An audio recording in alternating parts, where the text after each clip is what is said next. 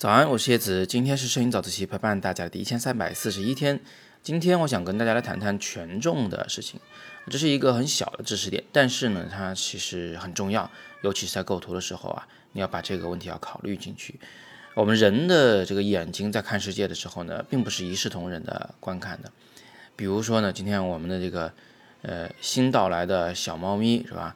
它不知道去哪儿了。我们呢是满屋子找了一两个小时，还让物业给调监控，最后发现呢，他其实就躲在这个屋里面，还没出过那个洗手间。所以为什么会这样子啊？因为我们总是会优先关注我们觉得应该会关注的地方，而对那些我们觉得不应该关注的东西呢，就视而不见啊。嗯，那我再给大家看一张照片，就前两天在地库里边停好车，准备进到商场的时候，突然发现地上有一张脸。我把它拍了下来，你们可以看看，不知道你们看到的是什么小动物的脸啊？你可以在下边留言，每个人看到可能不一样，但肯定是张脸。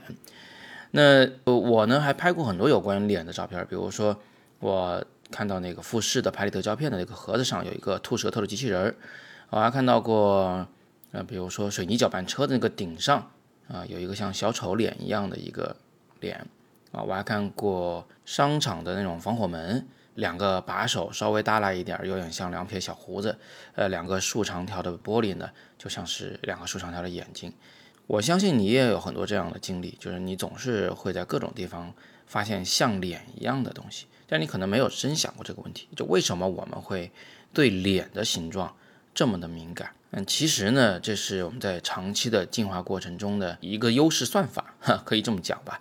就是说，那你作为一个人类，是吧？你最需要关注的就是有脸的东西，比如说人类或者是呃某些其他的哺乳动物，所以你就对这个两个眼睛啊下边带一个嘴巴的，中间再来一个鼻子的这么个形状呢，是天生的写在基因里的敏感。这种敏感啊，它会导致你呃在很大的一片的这个画面里面，能迅速的找到你最需要关注的那个东西。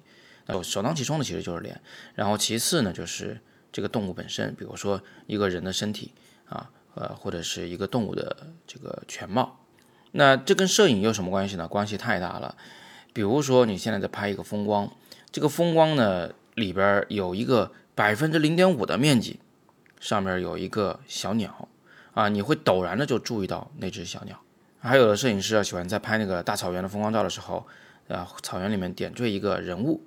那个人物呢，可能就一丁点儿大，可能百分之一的面积，百分之二的面积啊。但是呢，他只要是个人物，他就很容易被我们观众看得到。换成其他的事物就不行了。比如说，你要在一片大风光里面强调一棵树长得很美，那你就必须要把它拍得很大才行啊。你把它摆在很小很小的位置上，呃，可能有很大概率大家不会注意到它。所以这就是所谓的权重的问题。你不要以为，呃，我想强调画面中的某个事物，就必须把它弄得很大个，这所占面积很大啊，不是这样子的。我们还有很多种方法啊，其中一个呢就是利用色彩，是吧？比如说蓝绿色的冷色调的画面里面点缀暖色的东西，那个东西一定很醒目啊。还有一种呢是呃利用反差，比如说在整片很暗调的事物中突然出现一个白色事物。啊，或者是利用权重，那画面中只要有脸，或者是有人类啊，它本身就有一个很重的分量感，能够吸引眼球。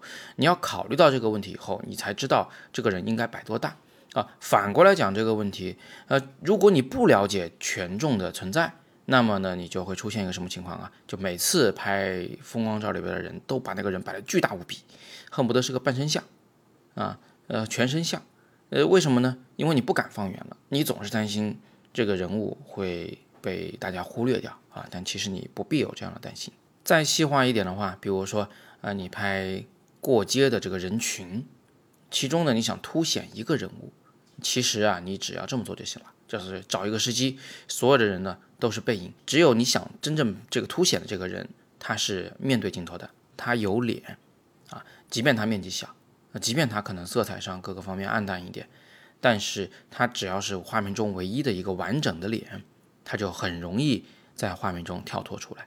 所以构图并不是一视同仁的啊，它对不同的事物是有不同的权重的。只要你这张照片还是给人类看，你就可以按照自己的这种呃对事物的权重的感觉去进行搭配。好，那今天我们就简单的先聊这么多啊。今天这个事儿呢，只聊了一个很浅的层次。大家如果想深入探讨的话呢，不妨在下边留言。你通过今天早自习想到了什么，还想补充些什么，都欢迎在下边畅所欲言。